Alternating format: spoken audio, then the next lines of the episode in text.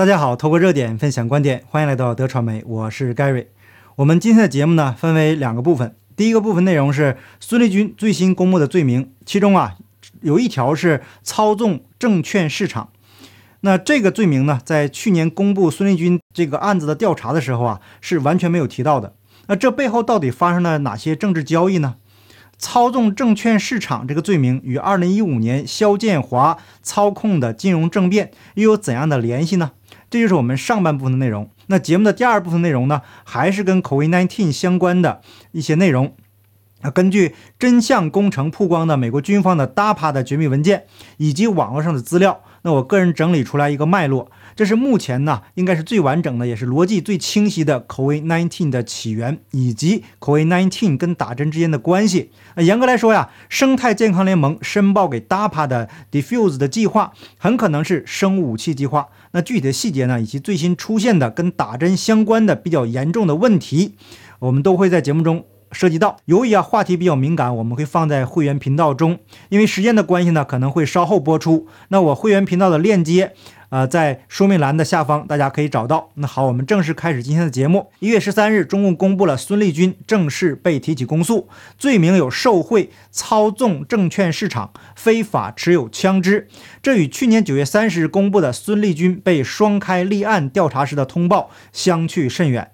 当时的通报是妥妥的政变，措辞非常的严厉。因为有很多媒体啊已经报道了相关的具体内容，咱们这里啊就不重复了。大家都知道，孙立军是二零二零年四月十九日落马，到现在正式公布罪名，时间跨度达到了一年半之久，比周永康被调查的时间呢还长了将近半年左右。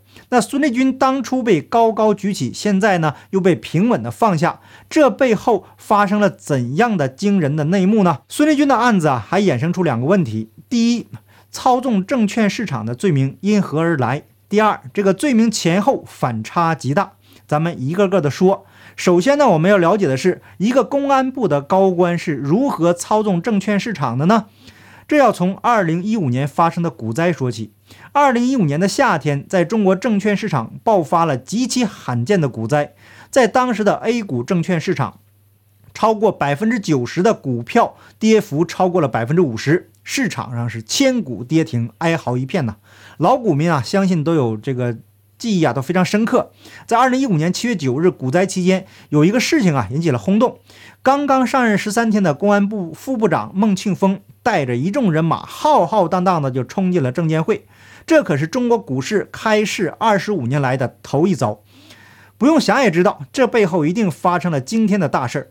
在股灾过后，一尊下令当局展开全面的调查。随后啊，参与救市的中国最大证最大的券商中信证券的总经理伯明等高层人员接连受到了调查。官方明确的定义，此波股市猛升猛降，就是一场金融犯罪行为。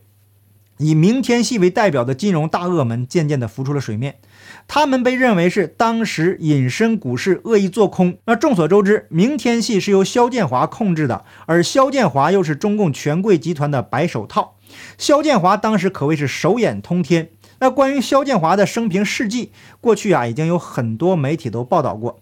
我们主要关注的是其中一个时间点，他在一九八六年进入北京大学法学系就读，而在一九八六年到一九九四年期间，大陆自由派。法学家袁宏兵教授正在北大任教，所以说肖建华是袁宏兵的学生。那么袁宏兵教授对整件事情的来龙去脉了解的也是非常的清楚。那根据袁宏兵教授的披露，二零一五年肖建华搞金融政变，还联系了安邦集团董事长吴晓辉一起来搞。那当时曾庆红的侄女曾宝宝也有参与其中，还有曾庆红弟弟曾庆怀。那个时候，孙立军啊还是个小角色，但是他们觉着这种事儿啊，公安内部啊肯定要有人。孙立军用警力介入股市，保证他们这个股市的升和降。孙立军在二零一三年担任公安部政治保卫局局长，呃，主管国内的政治保卫和港澳政治安全。二零一五年呢，他仍然是担任这个职务。前面提到的二零一五年的股灾，实际上就是一场金融政变。那记者曾经报道，肖建华是中南海头号大案，他被视为中共江泽民集团财富最大管家。前国家副主席曾庆红之子曾伟的白手套。那苹果日报也有报道说，肖建华至少涉嫌充当政要白手套、财阀干政以及金融政变三宗政治罪。据说肖建华被押回大陆以后。一直在积极招供，以换取从轻处罚。根据袁宏斌教授的了解，孙立军这个罪名啊，实际上是肖建华交代出去的。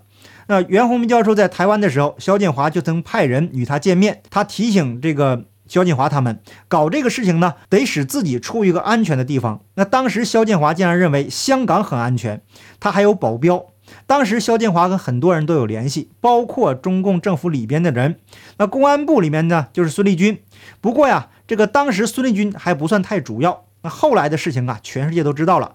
年三十的凌晨，肖建华被六名内地强力部门人员强行带回内地。实际上啊，采取行动的强力部门人员早就租住在四季会另一间单位多时，潜伏成为肖建华的邻居，监视肖建华的日常生活。那发现肖建华日常在四季会四楼活动，并且知道了他的随行保镖人数会随着不同的时段增减。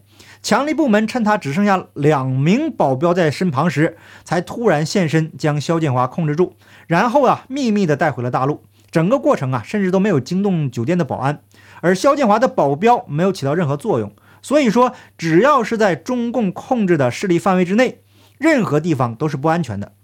那至于说肖建华的助纣为虐这些行为啊，我们先放在一边儿，咱们单独来看。有些朋友说。啊，大陆人不反抗，那请问，面对一个无孔不入、武装到牙齿的邪恶政权，让手无寸铁的百姓如何反抗呢？强如肖建华人在香港，身边还有专业保镖的保护，即使是这样，都无法保证他个人的安全，更何况普通的平民百姓了。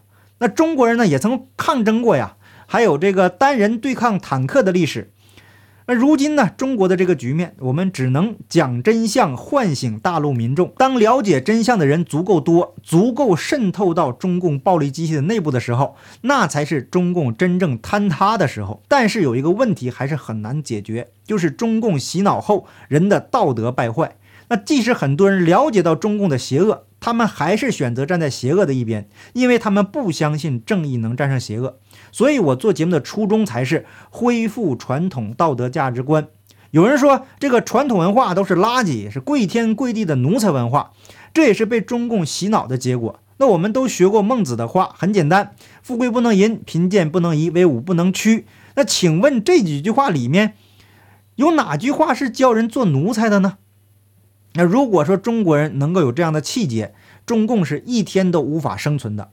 可是，在目前的这种现状下吧，中国人被严重的洗脑，道德是极度的败坏。那号召清醒的人搞暴力对抗，无异于以卵击石，去送死。我个人呢，当然不反对任何人用任何形式去对抗中共，那都是他们个人的选择。那回头啊，我们再来说这个孙立军，他的第三个罪名是非法持有枪支罪。那孙立军是公安部的高官。按照他这种级别的官员呐，放几把枪在家里，这是非常正常的，根本也算不上什么罪名。